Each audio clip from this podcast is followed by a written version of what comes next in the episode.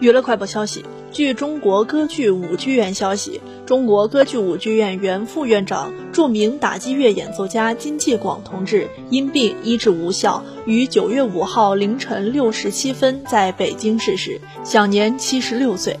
遵照金继广同志的遗愿，一切从简，不开追悼会，不搞任何悼念活动。目前，金继广同志已于二零二二年九月六号上午十点在北京市回民公墓安葬。据悉，金继广出生在北京，一九六一年进入中央音乐学院学习，出演大量歌剧、舞剧及交响乐作品，之后投身于打击乐普及事业。